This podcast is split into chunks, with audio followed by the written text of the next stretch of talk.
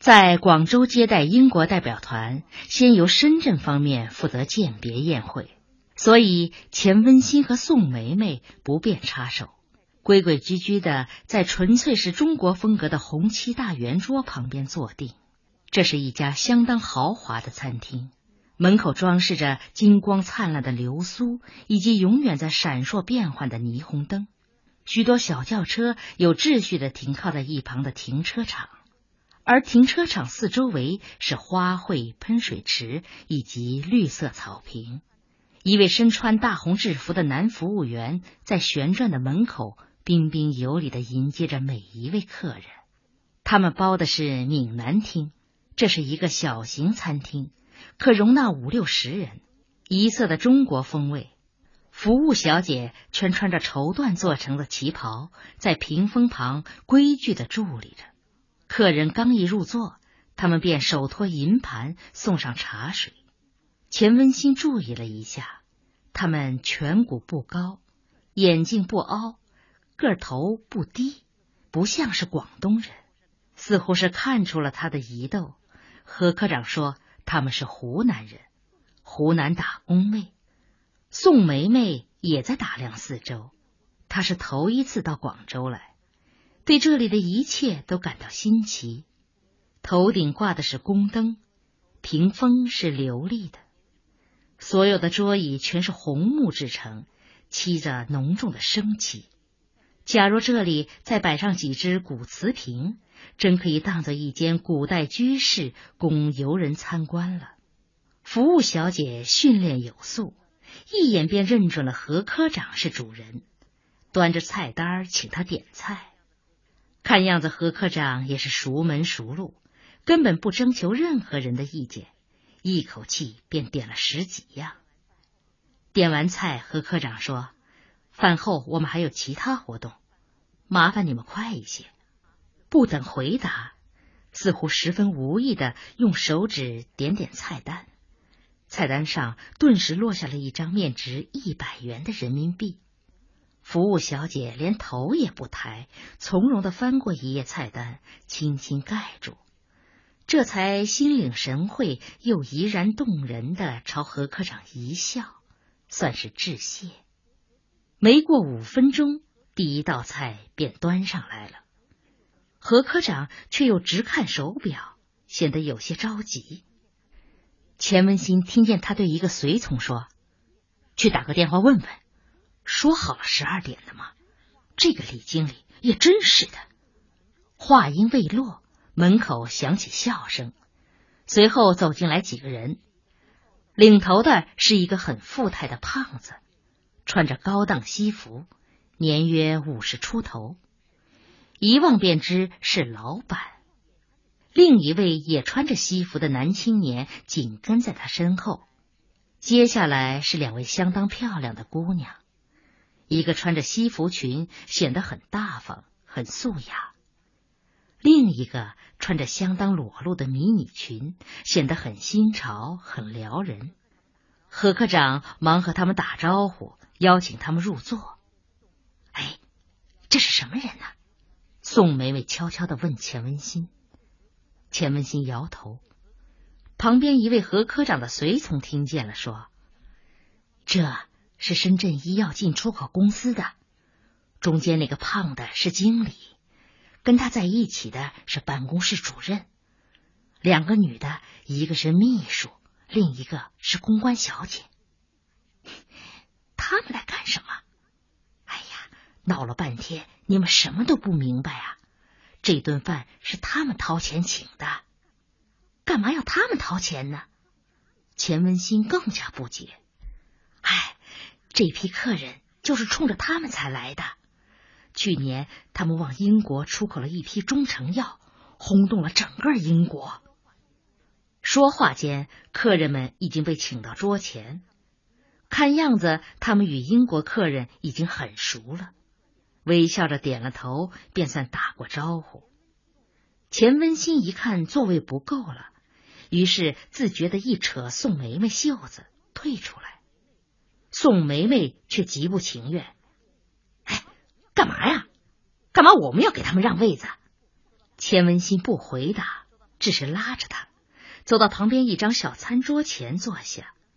刚坐定，何科长便急急忙忙跑来，死活邀他们入圆桌。哎呀，不必客气，你们聚在一起是有事情。哎，没事情，没事情。原来想着他们只来一个经理，所以位子够，没想到多来了三个人。哎，没关系的，反正我们有的是机会和客人们在一起。哎，这不成，这可不成。呃，要不然我们再开一桌。哎呀，不要不要，分开来吃就没有了气氛。何科长，你真的不要客气。我们今天跑了一上午，想安安静静的歇歇心。嗯，真要是坐在一起，我们得不停的应酬，会很累的。再说，我们接触的时间还长着呢。又相持了一会儿，何科长才总算同意。嗯。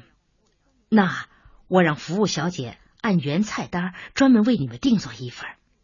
哎呀，工作不周，多包涵。哎，不好意思，不好意思啊。说着，又急急忙忙跑去找服务小姐。一边跑，钱文新发现他又从口袋里掏出一张大面值的人民币。几乎不到三分钟，服务小姐。便为钱文新和宋梅梅送来了干干净净的餐具。钱文新由不得有些感慨：这个何科长看着瘦瘦小小，貌不惊人，可是办起事来还真行。哦，也许不是他行，而是他口袋里的那几张人民币行。看样子现在真是个商品社会了。菜。一道又一道的送了上来，佛跳墙、法菜穿海蚌、青糟炒鲜竹翅、炒西施蛇、玉兔睡芭蕉、通心河鳗、松鼠桂鱼，全是高档菜。临举杯前，何科长又特意跑到钱文新和宋梅梅桌前客气了一番，之后回到自己的座位。举杯向客人敬酒。看来深圳那两位女士都是久经沙场的战将，从一落座便高谈阔论，毫无顾忌。不出十分钟，客人们便被引发出一阵又一阵笑声。大约是客人中有谁喝不惯中国酒，那位公关小姐立即叫服务小姐要法国人头马。服务小姐刚转身去。他却又变了主意，说了个其他酒名。一会儿，服务小姐拿了两瓶装潢十分精美、样式也很奇特的酒来。哼，骚货！宋梅梅突然一扔筷子，狠狠的。钱文新望望他，不明白他犯哪门子邪。看那个穿迷你裙的，就差没扑到人家怀里了。钱文新顺着他的目光看了看，那位迷你姑娘正笑着为威尔逊太太斟酒。公平的说，没有什么不得体。你知道他要的是什么酒吗？我没听清。是拿破仑炮台，就这么两瓶，得花两千多人民币呢。你心疼了？宋梅梅不回答他，冷笑笑。那冷笑，不知道冲着谁。那边桌子上又响起了一阵愉快的畅笑。钱文新扭脸看去，只见迷你姑娘掏出烟来，熟练的叼上嘴，又掏出一只金壳打火机。你知道他抽的是什么烟吗？美国最新出品的女士昆烟，抽一根等于烧掉两块钱人民币。哎。你不也抽这烟吗？我，哼，你看我是抽这种烟的主吗？我一个月才挣几张大毛。哎，我明明看见你抽的吗？宋梅梅从自己口袋里掏出烟，啪的撂在桌子上。我这是什么烟？五块零八毛就买一盒，不折不扣的假冒伪劣。嗨，五块多一盒也就不错了。我哥哥两块多一盒都舍不得买呢，哎，别说你哥哥了，论起哥哥，怕谁都比不上我哥哥穷酸。可就是因为这一点，我才要和世界上所有的阔佬攀比。我倒想知道知道，他们凭什么这么张狂，又到底过上了什么样的好日子？哎哎，看看那个女人的手上吧。哎，不，不是倪女裙，是另一位。钱文新看了看，那位西服裙女秘书正在举杯，所以能够清楚的看清她的手。手指上是一枚相当华贵的钻戒，看清了吗？嗯，他那只戒指恐怕至少值五千多块钱，这还只是他脖子上那根项链价值的三分之一。哎，还要告诉你的是，他一共两只手，每只手各戴了一个戒指。这还不说，他用的那只打火机是最新式的日本激光防风打火机。你知道它价钱吗？说了你会跳起来。我用过这种打火机，并不比平常打火机好用多少。就像你花几块钱买块电子表，既有日历又带闹响，用起来和最昂贵的金壳表没本质区别。要说有区别，那就是派头不一样，懂了吗？派头。钱文新笑着摇摇头。这个宋梅梅是什么时候精通起这一套的？按理说，她干这一行比自己晚，英语这半年多才过关，却很快比自己更熟悉消费场上这些沟沟坎坎了。这真是应了那句老话：“师傅领进门，修行在个人。”钱文新向服务员要了一杯浓咖啡，想提提神。餐厅里的光线很柔和，很温暖。无论白天还是夜晚，这里都开着灯，保持着一种色调，是人们生活中最喜欢、最向往的橙红色的调子。在一些人所难见的隐蔽处，还弥漫出一股音乐，音乐极轻极柔，极易催人入眠，有一种令人想入非非的缠绵。宋梅梅突然碰碰钱文新的胳膊，哎哎哎，注意，贝克特正在看你呢。啊，贝克特，嗯，哪一个贝克特？钱文新早已经忘记了。无论他多么精通外语，可感觉中外国人的名字依然是那么难记。何况一口气就介绍了十多个。哎呀，就是那个金头发，那个年轻的。果然，贝克特正目不转睛的望着他。哎，他看上你了！哎呀，别瞎说，肯定是看上你了。我早就注意到了，他隔几分钟就望你一眼。哎哎，过来来！果然，贝克特已经站起身，手里端着杯子，径直向他们走来。宋梅梅眼睛不看贝克特，也不看钱文新。只管用调羹搅拌着汤汁，嘴里却低声而急切的说：“哎，记住，他是伯明翰一家大企业的副董事长，是这批人当中最有地位者之一。如果你对他不感兴趣，就介绍给我。”钱文新恍惚的看了看，周围这迷离的光线、交错的杯盏和那些愉快的交谈，都是他所熟悉的。不能使他产生特别的激动或不安。这个宋梅梅到底是怎么回事？他是什么时候开始注意贝克特的举止？又为什么如此神经兮兮的？贝克特已经端着酒杯走到跟前，仍然操着那口标准的牛津英语：“你们好，啊你好。”钱文新也起身。如果我记得不错，您是钱小姐，对，呃，您是宋小姐，呵 您的记性是第一流的。宋梅梅一笑，露出一口白牙，挺迷人的。我能在你们这儿坐下吗？啊，请吧。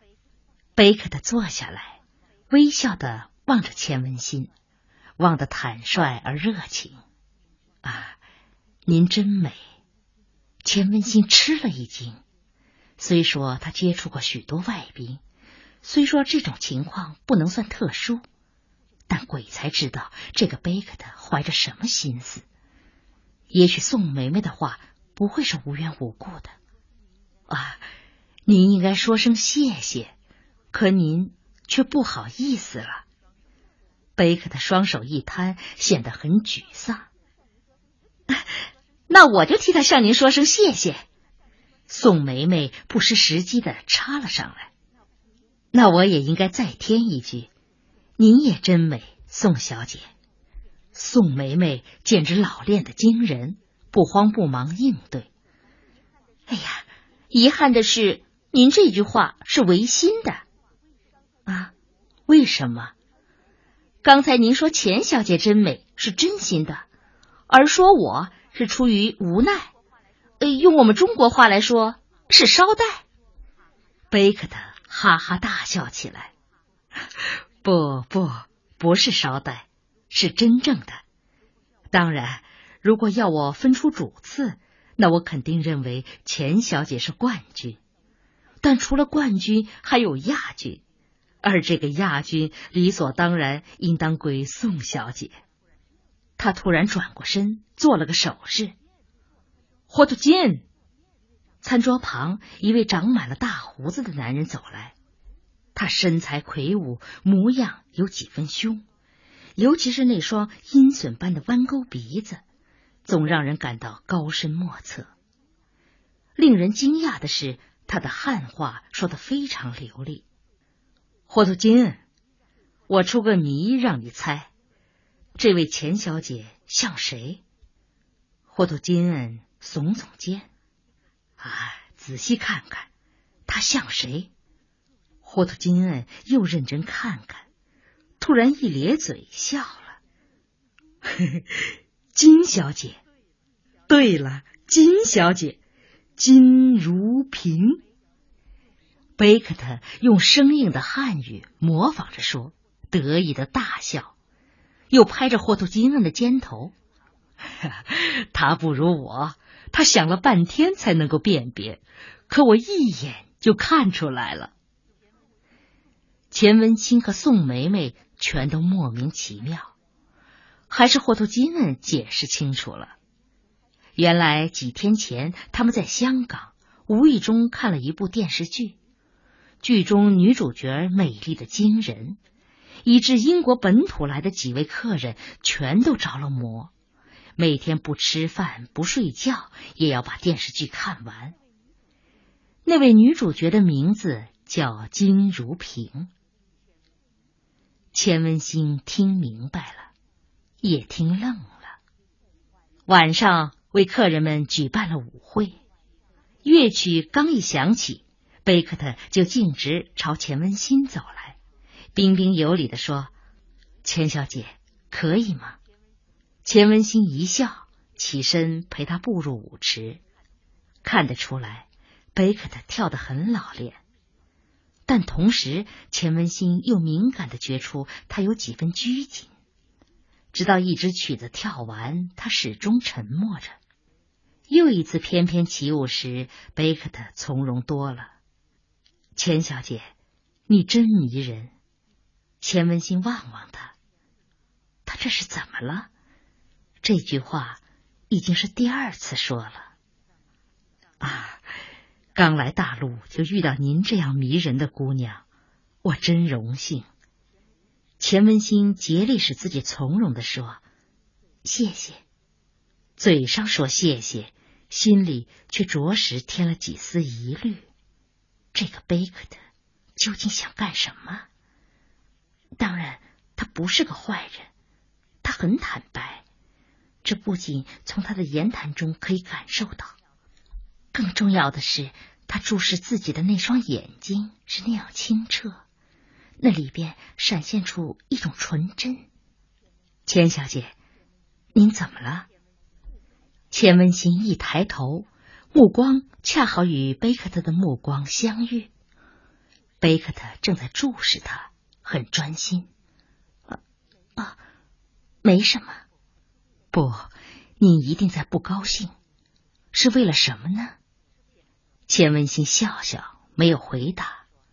实在说，他不知道该怎样回答。呃，是我伤害了您吗，钱小姐？其实我没有别的目的，我只是好奇。您是我碰到的最美丽的东方女子，你很少说话，也不随便笑。对我来说，这很奇怪，也很神秘。啊，您知道吗？对我们英国人来说，中国人太陌生，也太遥远了。您就像是一个美丽的谜，引得我总想走近些，看清楚些。啊，真的没什么，贝克特先生，您不用解释。我，我只是觉得有点累了。啊，那就休息一会儿好吗？嗯，好的。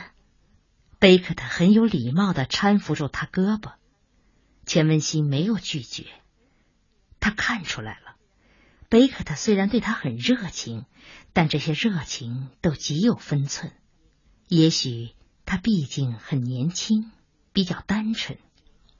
再也许，他的良好教养使他在任何场合下都能保持着一种彬彬有礼而又从容不迫的绅士风度。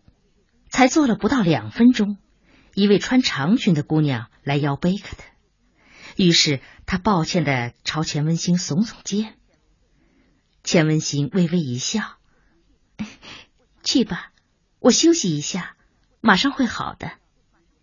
他要了一杯饮料，边喝边注视着跳舞的人们。